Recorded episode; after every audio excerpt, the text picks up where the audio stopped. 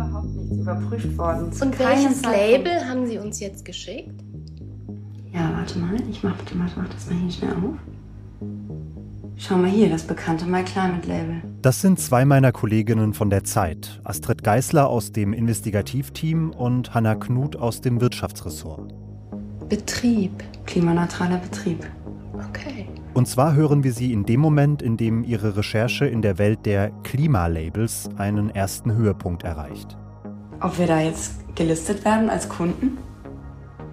Ja, guck dir das an. Wir sind hier Blumengeschwister Berlin. Oh nein. Unglaublich. Es ist schlimmer, als man es sich vorgestellt hatte. Astrid und Hannah haben sich für diese Recherche Fake-Identitäten zugelegt. Sie haben sich Astrid und Dorothea Bauer genannt, die Blumengeschwister.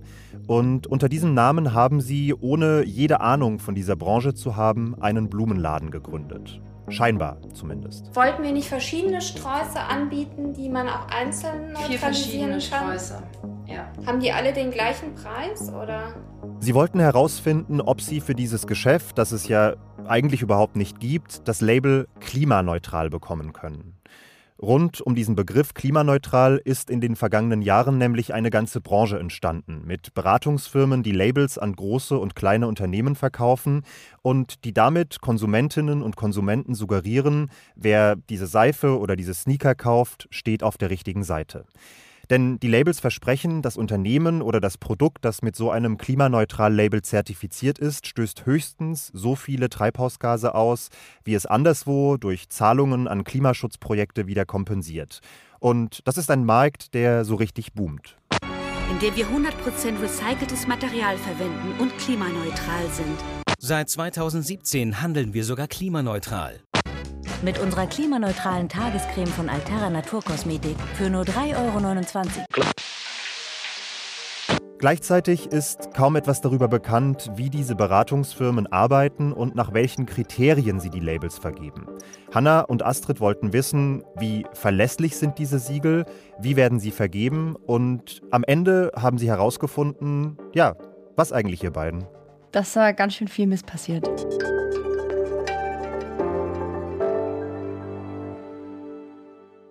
Sie hören ein Was jetzt Samstags Spezial zum Geschäft mit der Klimakrise und mit unserem schlechten Gewissen. Ich bin Jannis Karmesin und wir erzählen in dieser Folge die Geschichte einer Branche, die viel Geld damit verdient, Unternehmen ein grünes Image zu geben und das ohne, dass diese Unternehmen tatsächlich ökologischer werden. Deshalb sind Astrid und Hanna, aka die Blumengeschwister, bei mir. Und beide sind, das darf ich schon mal verraten, stolze Trägerinnen dreier Klimaneutralsiegel. Deshalb erstmal herzlichen Glückwunsch, ihr beiden. Hi, danke. Hallo Janis, danke. Astrid, was mich jetzt zuerst mal interessiert, ist, wie man eigentlich einen Fake-Blumenladen gründet. Das war kurios, aber unterm Strich eigentlich ziemlich einfach wir haben, wie man sich das vorstellen kann, erstmal damit angefangen zu überlegen, wie wir überhaupt heißen wollen. Und dann spukten verschiedene Namen durch unsere Köpfe. Ich nenne jetzt mal ein paar Flora und Labora oder blühende Landschaften. Dornige Chancen hatten wir auch mal drüber nachgedacht. Aber das war mein Liebling. Das schien uns dann irgendwie zu auffällig, weil wir wollten ja irgendwie auch mit unserem Laden nicht auffallen, auffliegen. Das war ja immer unsere große Angst. Und deswegen haben wir uns dann für eine hm, etwas gefälligere, hübsche Variante entschieden, Blumengeschwister. Und dann haben wir uns eine Prepaid Handy-SIM-Karte besorgt und in ein altes Gerät reingelegt. Das war dann unser Geschäftstelefon. Und äh, jedes Unternehmen braucht ja eine Website, also haben wir eine Domain gekauft. Wir haben dann im Grunde innerhalb von ein paar Stunden diese Website selbst gebastelt mit Hilfe von so einem Homepage-Baukasten. Und ihr habt da, wie ja bei allen wichtigen Schritten dieser Recherche, auch das Aufnahmegerät mitlaufen lassen. Hier, wie du siehst, habe ich mich künstlerisch nochmal verausgabt auf, äh, auf dieser Landingpage. Ich habe hier nochmal so ein bisschen die Typografien geändert und oben auch nochmal das so ein bisschen, ein bisschen angeglichen. Wir hatten da irgendwie vorher Start und Kontakt, was glaube ich Quatsch ist. Ich habe da jetzt einfach draus gemacht über uns und Kontakt. Im Grunde haben wir da aber ja eigentlich nichts drauf stehen. Also wenn man da draufklickt, dann ähm, landet man hoffentlich, das müssen wir aber vielleicht gleich nochmal testen, nur in dem unteren Bereich der Website. Also voll amateurhaft. Jo. Und Das sollte alles ganz pastellig und weich und minimalistisch hübsch aussehen. Und hier, ich habe hier noch so ein bisschen Gelb reingebracht. Ein bisschen ein Gefühl für Blumen. Die Ästhetik kann man sich so vorstellen wie bei so einem hippen Interior-Design-Laden. So ähnlich haben wir uns das vorgestellt mit unserer hübschen kleinen Website. Und da haben wir dann noch einen möglichst klischeebeladenen Text uns dazu ausgedacht. Mit unserem Blumenabo erhalten Sie wöchentlich einen unserer Lieblingssträuße. Die Umwelt ist uns wichtig. Das mit das der Umwelt ist uns wichtig, hängt da hinten so ein bisschen dran, oder? Ja, ich habe das noch nicht ausformuliert. Ich wollte das noch mal vorschlagen, ob wir da noch einen so einen Satz machen. Wir achten auf die Umwelt, aber ich meine, wir können es auch lassen. Also Naja, es wäre schon ganz gut. Hinter der Fassade wird es dann aber schnell dünn. Also wir hatten kein Ladenlokal vor Ort, keine Steuernummer, noch nicht mal ein Impressum. Und äh, unser Prepaid-Handy war eigentlich ständig aus, weil das so ein ganz altes Teil ist, dessen Akku dann immer wieder leer ging.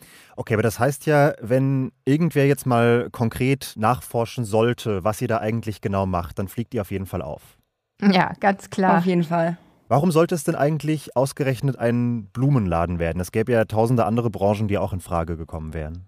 Wir wollten es schon mit einem Produkt versuchen, das in der Herstellung relativ viel CO2 ausstößt. Und Blumen, also vor allem Rosen zum Beispiel, kommen oft aus Afrika und fliegen erstmal um die halbe Welt, bis die hier im Laden landen. Der ganze globale Blumenhandel ist eigentlich ein ziemlich undurchsichtiges Geschäft und viele Blumenhändler wissen selbst gar nicht, woher ihre Blumen eigentlich genau kommen. Das heißt, der CO2-Fußabdruck äh, sollte jetzt nicht super leicht zu berechnen sein. Und wir hatten ja die ganze Zeit wirklich die Sorge, dass wir an der nächsten Ecke auffliegen könnten, weil der Laden so schrecklich unglaubwürdig wirkt. Und deswegen haben wir uns vorher vorsichtshalber kurz in die Branche reingefühlt. Wie groß ist der Laden hier eigentlich? Der Laden ist 120 Quadratmeter groß. Wo seid ihr da gerade? Das ist jetzt ein echter Blumenladen in Hamburg. Wenn wir jetzt sagen, wir wollen so einen ganz, so einen, so einen ganzjährigen Strauß mit anbieten, was wäre dann so ein, so ein Sortiment, was sinnvoll wäre? Gerbera, Rosen, tatsächlich Nelken, Alstromerien und Eustoma. Wir haben bei der, dieser Blumenhändlerin unseres Vertrauens ein paar Informationen eingesammelt, an denen wir uns dann im Laufe der Recherche orientieren wollten, die man jetzt braucht, wenn man so tun will, als wäre man ein echter Blumenladen. Also wie könnte so ein Sortiment aussehen? Wie hoch ist so ein Stromverbrauch vom Blumenladen? Wie viel heizt der? Und auch äh, wichtig für so eine CO2-Bilanz ist ja auch, wie viel Müll fällt an. Die werden viel in Plastikfolie geliefert und ähm, in Containern. Also wir packen die in Container oder in Kisten. Das heißt, ihr habt wahrscheinlich auch viel Abfall. Wir haben richtig viel Abfall, ja. Richtig. Also bestimmt die Hälfte von den Blumen ist Abfall. Also am Ende wussten wir, was vielleicht ein realistischer Umsatz wäre und so ein ungefährer Energieverbrauch. Und wir haben uns dann einen ziemlich hässlichen Strauß ausgedacht, glauben wir. Äh, sieben Rosen, zwei Lilien, drei Gerbera, ein so ein Strauch Pistazie und Eukalyptus und ihm den hippen Namen Happy Monday gegeben. Ich habe echt keine Ahnung von Blumen. Ich kann mir da jetzt nichts Konkretes drunter vorstellen, aber ist vielleicht auch nicht so wichtig. Kleine Mini-Zusammenfassung. Ihr habt jetzt diesen hässlichen Blumenstrauß, ihr habt eine Website und ihr habt eine grobe Vorstellung davon, wie das Blumenbusiness eigentlich so läuft. Und mit diesen Infos, mit diesem Vorwissen seid ihr dann auf diese Beratungsfirmen zugegangen, die die Labels vergeben. Als erstes haben wir dann erstmal uns umgeschaut, wen gibt es da eigentlich so auf dem Markt und äh, da fällt einem gleich auf, viele Anbieter heißen irgendwie ähnlich, also My Climate, First Climate, Climate Company oder Climate Partner. Ein Climate Partner kennt vielleicht auch äh, der eine oder andere oder die eine oder andere Hörerin, weil das Label, das sieht man häufig im Supermarkt auf irgendwelchen Produkten drauf. Und äh, es gibt dann aber noch viel kleinere Anbieter, die nennen sich zum Beispiel CO2-positiv oder immer irgendwas mit Klima- und Weltverbesserung hinten dran. Und wenn man sich die Websites anschaut, denkt man, das sind vor allem super kompetente Klimaberater, die dir dabei helfen, weniger Emissionen auszustoßen, indem du zum Beispiel Produktion umstellst. Das ist auch das Versprechen, mit dem viele Anbieter werben, dass die Unternehmen erstmal ihre Einsparpotenziale erkennen und angehen, bevor sie irgendwas kompensieren. Okay, inwiefern ist das wichtig, dass man zuerst reduziert, bevor man kompensiert? Naja, also die Erderwärmung lässt sich ja nur bremsen oder stoppen, wenn die Treibhausgase radikal zurückgehen. Und international hat sich für den Begriff klimaneutral ein Verständnis durchgesetzt. Das heißt, dass man nur die Emissionen über Zahlungen ganz am Ende über Klimaschutzprojekte kompensiert, die man wirklich nicht mehr wegbekommt. Man kann sich das als so ein Dreischritt vorstellen. Erst wird relativ aufwendig so ein CO2-Abdruck bemessen. Dann versucht man Emissionen zu reduzieren, also weniger auszustoßen. Und dann, was man wirklich nicht wegbekommt, den unvermeidlichen Rest, den kompensiert man am Schluss. Das ist ja auch deshalb wichtig, weil Unternehmen sonst äh, überhaupt keine Fortschritte machen. Also sie sollen sich ja transformieren. Aber ähm, zur Wahrheit gehört natürlich, dass das Reduzieren oft anstrengend ist und vieles geht natürlich auch nicht so sofort auf Null. Aber das darf man nicht vergessen. Also Kompensation heißt, dass Unternehmen weiter emittieren. Und es gibt ja auch durchaus Kritik an vielen Klimaschutzprojekten, in die das Geld aus solchen Kompensationszahlungen fließt. Ne? Ja, also Kompensationsprojekte auf der ganzen Welt stehen immer wieder mal in der Kritik. Das geht gegen Kochöfen, gegen Aufforstung, vor allem auch gegen Waldschutzprojekte. Das sind Projekte, die sind oft irgendwo am anderen Ende der Welt und ähm, vieles ist da auch intransparent und wie viel man mit denen wirklich kompensieren kann, ist teilweise super schwer zu sagen. Mhm. Wie habt ihr denn dann losgelegt mit den ersten Anfragen an diese Firmen, die die Klimalabels vergeben? Als erstes haben wir bei MyClimate angefragt. Hm, vielleicht kennt das der eine oder andere, weil das ist ein internationaler Anbieter, der zum Beispiel der Lufthansa anbietet, äh, den Kunden die Flugtickets über MyClimate zu kompensieren. Und kurios erschien uns das, weil auf der Website findet man ein Online-Formular, das man auch als Firma ausfüllen kann. Und da steht dann, dass ein sogenannter Firmenrechner von MyClimate die Angaben, die man dann da in so ein Online-Tool eintippt, mit irgendwelchen Referenzunternehmen vergleicht und dass diese ganzen Eingaben am Ende auch irgendwie überprüft werden. Also man klickt sich das alles so zusammen, das kam uns irgendwie komisch vor. Wir könnten hier auch einfach auf Erfahrungswerte gehen. Guck mal. Und dann kommt, es wird mit Erfahrungs- oder Schätzwerten gerechnet. Aber das, was wir wissen, können wir doch eigentlich angeben, oder? Stromverbrauch. Mhm. Klar. Wir können ja ein bisschen nach unten frisieren. Immer ordentlich nach unten. Wir haben mal bewusst viel zu wenig eingetragen, um zu gucken, was passiert, also ob die unrealistischen Angaben auffallen. Und was lustig war, da kam dann auch so eine Warnung, die uns schon auch darauf hinwies, dass das irgendwie nach unseriös niedrigen Zahlen klingt. Aber daneben ploppte direkt ein Ignorieren-Button auf und den konnte man dann auch einfach anklicken und dann war es auch egal. Okay, aber da ging es im Grunde ja auch erstmal um so eine erste Vorabprüfung. Naja, das dachten wir zumindest. Ehrlicherweise haben wir die ganze Zeit befürchtet, dass sich irgendjemand meldet und von uns Belege verlangt und uns zum Beispiel fragt, auch nach unseren Energieeinsparungen, wo wir da Potenziale sehen, ob wir schon energiesparende Lampen in unserer Werkstatt haben und mein Gott, was sagen wir dann überhaupt? Und das verging dann auch eine ganze Weile nach unserer Bezahlung in diesem Online-Shop und da hat uns ständig das Gefühl begleitet, wir müssen eigentlich jetzt hier jede Minute auffliegen. Und als dann diese Mail kam, da waren wir echt überrascht. Achso, unsere Labels sind da. Nein! Hier, am Anhang die Bestätigung, Rechnung und die Labels. Warte mal. Gucken wir mal erstmal hier, was ist das? Und wie dürfen wir uns jetzt nennen? Also Dear Mrs. Bauer. Many thanks for your commitment to our climate. Okay, also verstehe ich das richtig. Die Blumengeschwister haben in diesem Fall direkt im ersten Anlauf einfach nur auf Basis dieser beliebigen und vor allem viel zu niedrigen Angaben ein erstes Label klimaneutral bekommen. Ja, keine Rückfragen, trotz der niedrigen Werte, keine Nachweispflicht. Wir hatten vorher ein Klimaschutzprojekt ausgewählt und das Geld direkt bezahlt.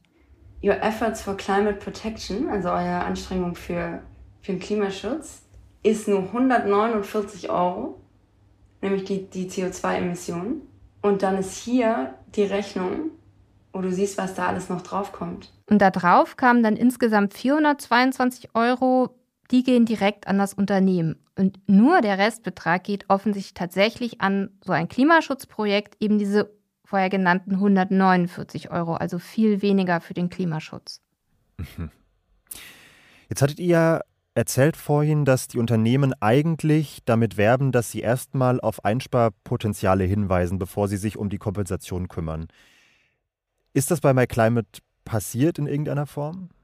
Mit keinem Wort. Und natürlich haben wir uns auch gefragt, lief das jetzt bei unserer kleinen Berliner Blumenklitsche irgendwie besonders schräg? Weil wir sind ja nur so ein Fake-Unternehmen gewesen. Und deswegen haben wir versucht, unsere Erfahrungen mit den Erfahrungen von echten Unternehmen abzugleichen. Wir haben dann verschiedene Unternehmen angesprochen, die schon solche Label haben. Das sind wirklich viele inzwischen, aber oft wollen die nicht wirklich darüber reden. Und dann haben wir auch Firmen kontaktiert, die noch kein Label haben, obwohl es auf den ersten Blick eigentlich gut zu ihrem Öko-Image passen würde. Also, Thema Kompensation. Ähm, ich würde euch am Anfang noch mal ein bisschen abholen, wie das Ganze eigentlich funktioniert ähm, und dann auch noch mal, was die, was die Kritik daran ist, die sich natürlich daraus auch so ein bisschen ableitet. Wen hören wir da? Das ist Björn Knob, der ist zuständig für das Thema Nachhaltigkeit bei der Fritz Kulturgüter GmbH. Das ist die Firma, die Fritz Cola und Limos macht. Der sitzt da gerade in einer Besprechung mit äh, seinem Geschäftsführer und zwei Mitarbeitern. Das war in einem kleinen Raum äh, in deren Büro in Hamburg. Die Mitarbeiter waren alle in schwarzen Fritz Cola T-Shirts, auf denen zum Beispiel stand: Mein rechter, rechter Platz bleibt frei. Ja, genau so stelle ich mir die auch vor. So ein bisschen Stereotyp, hip, urban, insgesamt eher linke Einstellung, so ein bisschen wie die Grünen als Getränk im Grunde. Ne? Naja, das hast du jetzt gesagt. Aber ja, klar, das ist ein Unternehmen, bei dem man erwarten würde, dass Klimaneutralität voll ihr Ding ist. Aber auf Nachfrage hat sich dann herausgestellt, dass sie bisher nicht kompensiert und dass sie auch unsicher sind, ob so ein Label für ihre Produkte sinnvoll wäre. Und es hat für uns den Eindruck gemacht, die stecken in einem Zwiespalt. Ähm, wir sehen ja einmal, das kennt ihr im Prinzip auch schon, ne? wir sehen einmal, die Industrie beschäftigt sich insgesamt damit, äh, sei es Brewdog als, als großer äh, Craft-Bier-Hersteller, die groß damit rausgehen, wie man hier sieht, aber auch äh, Pepsi oder Mio Mio oder so. Ähm, wir sehen es einfach im Markt recht viel, dass das Thema Klimaschutz wichtig ist. Ja, man merkt, bei denen ist dieser Druck drin. Also die Konkurrenz macht zunehmend auf ökologisch und auch die Konsumentinnen und Konsumenten fordern das mittlerweile stärker ein. Gleichzeitig geraten immer mehr Firmen, die ihre Produkte als klimaneutral anpreisen, ähm, in die Kritik, dass sie also einen auf klimafreundlich machen, ohne es wirklich zu sein. Und wir sehen natürlich auch ganz klar, NGOs beschäftigen sich sowieso schon lange mit dem Thema, aber auch die Wettbewerbshüter äh, beschäftigen sich mit diesem Thema. Äh, es gab die diversen Klagen gegen unter anderem Aldi Süd. Ähm, die Umwelthilfe hat jetzt gerade auch noch mal ähm, vor wenigen Wochen sozusagen auch noch mal Klagen rausgehauen. Diese Klagen, die er anspricht, worum geht es da genau? Wisst ihr das? Das ist juristisch relativ kompliziert. Einfach gesagt geht es um die Frage, ob und wie man mit dem Versprechen klimaneutral überhaupt werben darf.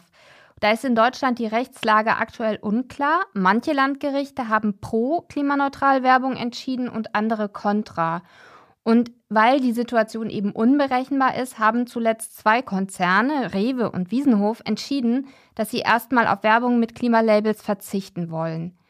Das wiederum kriegen natürlich auch andere kleinere Firmen mit und deswegen macht sich eine gewisse Unsicherheit in der Branche breit.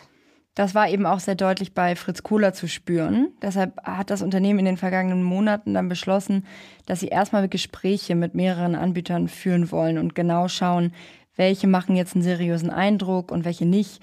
Und für uns war natürlich interessant, sie haben quasi parallel zu unserer eigenen Recherche mit unserer Fake-Firma über ihre Erfahrung als echtes, namhaftes Unternehmen berichtet. Okay, nochmal zu euch und eurem Fake-Business, zu den Blumengeschwistern zurück. Wie habt ihr dann selbst weitergemacht nach diesem ersten Erfolg bei MyClimate? Also wir wollten nicht nur das Unternehmen als Ganzes klimaneutral labeln, sondern nochmal kleinteiliger werden. Und was ja andere Firmen auch machen, ein einzelnes unserer Produkte für klimaneutral erklären lassen. Und das war zwangsläufig halt ein Blumenstrauß. Euer hässlicher, nach eigener Aussage, hässlicher Happy Monday Strauß wahrscheinlich, ne? Genau, unser Happy Monday Fantasiestrauß. Und ähm, zwar haben wir das bei Climate Partner versucht. Das ist ein Unternehmen, mit dessen Label inzwischen viele Unternehmen ihre Produkte bewerben. Kennt man aus dem Supermarkt, Seife, Thunfisch aus der Dose, Gummibärchen, alles Mögliche.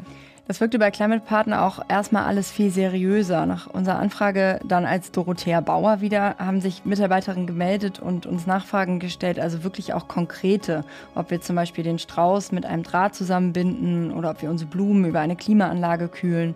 Wir mussten da alle möglichen Infos zu Rohstoffen, Verpackung und Ein- und Ausgangslogistik sagen. Okay, das klingt ziemlich umfassend und detailliert eigentlich. Ja, das machte erstmal einen guten Eindruck.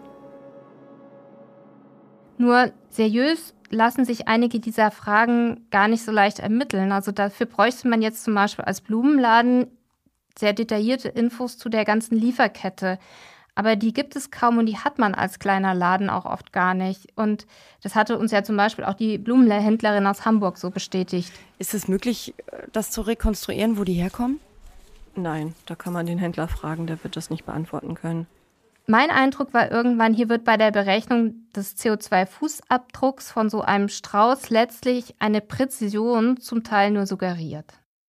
Aber wenn ihr das nicht eintragen konntet, muss das ja irgendwie aufgefallen sein. Wie ist denn Climate Partner damit umgegangen, dass diese wichtigen Infos gefehlt haben? Es war interessant. Die Mitarbeiterin hat dann einfach einen möglichen Lieferweg eingetragen. Auf welchen Daten der basiert, haben wir nicht verstanden und war für uns auch nicht transparent nachvollziehbar. Angeblich reisen unsere Blumen per Containerschiff zum Hamburger Hafen und von dort mit einem LKW zum Berliner Großmarkt. Der Verband der Blumengroßhändler hat uns dann aber gesagt, dass der Lieferweg über die Container eigentlich eher die Ausnahme ist, weiß man ja, Blumen werden schnell welk und deswegen kommen die meistens mit dem Flugzeug nach Europa. Also man muss sich das klar machen, das Entscheidende ist, hier werden irgendwie herbeigeschätzte Werte genutzt, um damit sehr faktische Werte, nämlich die CO2-Emissionen der Unternehmen, aufzuwiegen.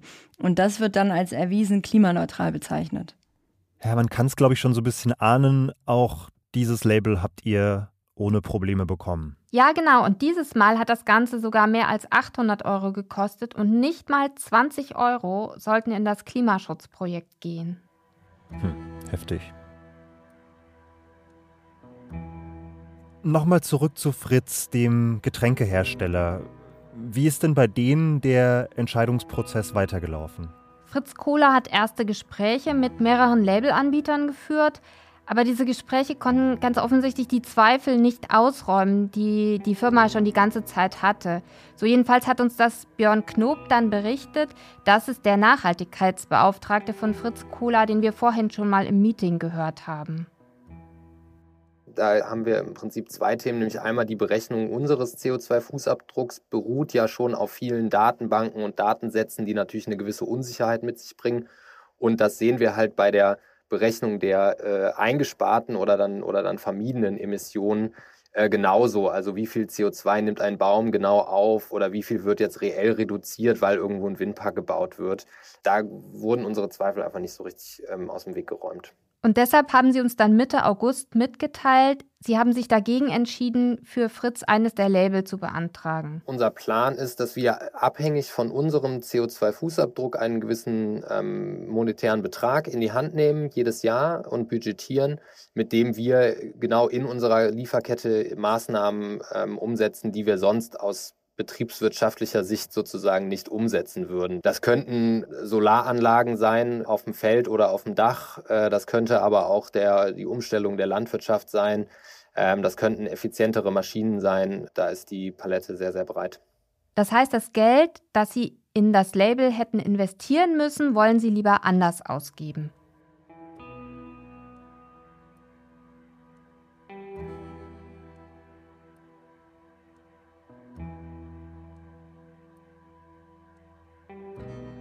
Okay, also soweit ich das sehe, fehlt in diesem ganzen Geschäft ja einfach jede Form von externer Kontrolle und solange es die nicht gibt, ist auch das ganze Business anfällig für Manipulation, oder?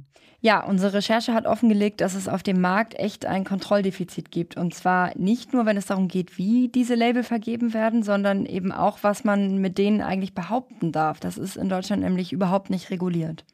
Und da fragt man sich natürlich, wie kann das sein? Und die Bundesregierung hat uns gegenüber dann eingeräumt, dass sie bisher nicht mal einen Vorstoß unternommen haben, das auf nationaler Ebene in Deutschland zu regeln. Und zum Beispiel in Frankreich, da ist es anders. Da darf ab nächstem Jahr kein Unternehmen mehr mit der Aussage klimaneutrales Produkt werben, solange das Produkt keine CO2-Bilanz zum gesamten Lebenszyklus der Ware hat und man die offenlegt. Und die EU-Kommission, die arbeitet offenbar auch an der Initiative in so eine Richtung. Die soll jetzt im November wohl vorgelegt werden, aber da gibt es noch keine genaueren Informationen, was dabei rauskommen wird. Ihr habt euch ja an einem gewissen Punkt, wie das die journalistische Ethik so gebietet, als Journalistinnen zu erkennen gegeben und habt die betroffenen Unternehmen konfrontiert. Wie haben die denn auf eure Vorwürfe reagiert? Genau, wir haben uns äh, bei den Firmen gemeldet und haben uns als Journalistin zu erkennen gegeben und haben sie mit drei Punkten konfrontiert. Erstmal mit der fehlenden Prüfung unserer erfundenen CO2-Angaben, mit dem Umstand, dass wir unsere angeblichen Emissionen für das Label gar nicht senken mussten und dann noch mit dem Ungleichgewicht bei den Kosten für Klimaschutz und für das Label. Und MyClimate schrieb uns zu den fehlenden Belegen, man müsse den Unternehmen einen, Zitat, Vertrauensvorschuss geben. Die haben gesagt, sie könnten gar nicht alle Angaben überprüfen und damit begründen sie letztlich auch, dass sie keine Reduktion der Emissionen verlangt haben. Denn dafür müssten sie auch Informationen von den Kunden verlangen, die wohl kein Unternehmen offenlegen würde, so haben sie das formuliert. Der Anbieter Climate Partner hat behauptet, sie führten Stichprobenkontrollen durch bei Start-ups. Okay, und Sie sagen, ihr wart angeblich einfach nicht Teil dieser genannten Stichprobe. Ja, genau. Sie kündigen aber auch an, dass sie künftig die Prüf- und Kontrollverfahren verschärfen wollen. Und da klingt für uns an, dass auch Sie aus Ihrer Sicht noch Luft nach oben sehen. Und zu unserer Frage nach den Emissionssenkungen schreibt der Sprecher von Climate Partner, wir seien da sehr wohl beraten worden, zum Beispiel mit einem sogenannten Reduktionsleitfaden. Der war aber sehr allgemein. Und das stimmt, wir haben den auch bekommen, nur eben nachdem wir das Label bereits erhalten hatten. Und wie rechtfertigen Sie, dass man in Relation sehr viel Geld an Sie für das Label bezahlt und nur relativ wenig in den Klimaschutz fließt? Ein Climate Partner schreibt dazu, dass sie gar kein Ungleichgewicht sehen. Und MyClimate hat uns mitgeteilt, es sei einfach kostspielig, diesen Online-Firmenrechner zu betreiben, in den wir diese Angaben zu unseren angeblichen CO2-Werten eingetippt hatten.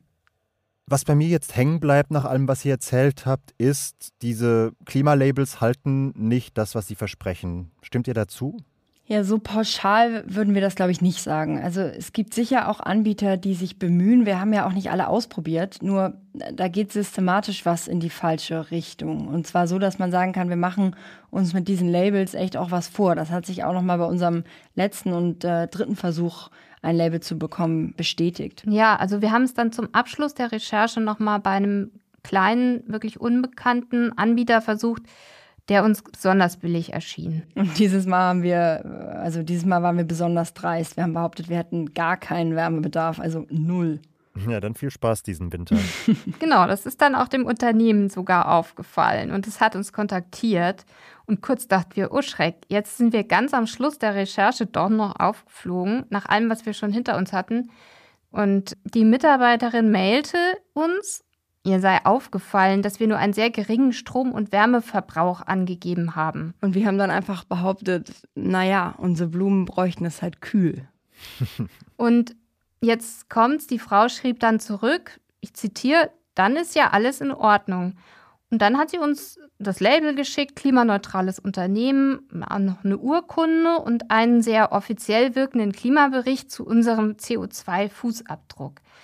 Und der ist wirklich grotesk, deswegen zitiere ich jetzt mal da draus. Da steht überschwänglich drin, Zitat, auf diese Weise leistet Blumengeschwister Berlin einen entscheidenden Beitrag zum weltweiten Klimaschutz und kann sich als klimaneutrales Unternehmen positionieren. Das Label hat aber insgesamt weniger als 50 Euro gekostet. Und das Krasse ist, es ging exakt ein Cent in die Kompensation, also den Klimaschutz. Wahnsinn. Das unterstreicht echt im Extrem nochmal, was über die ganze Dauer der Recherche eigentlich unser Eindruck war.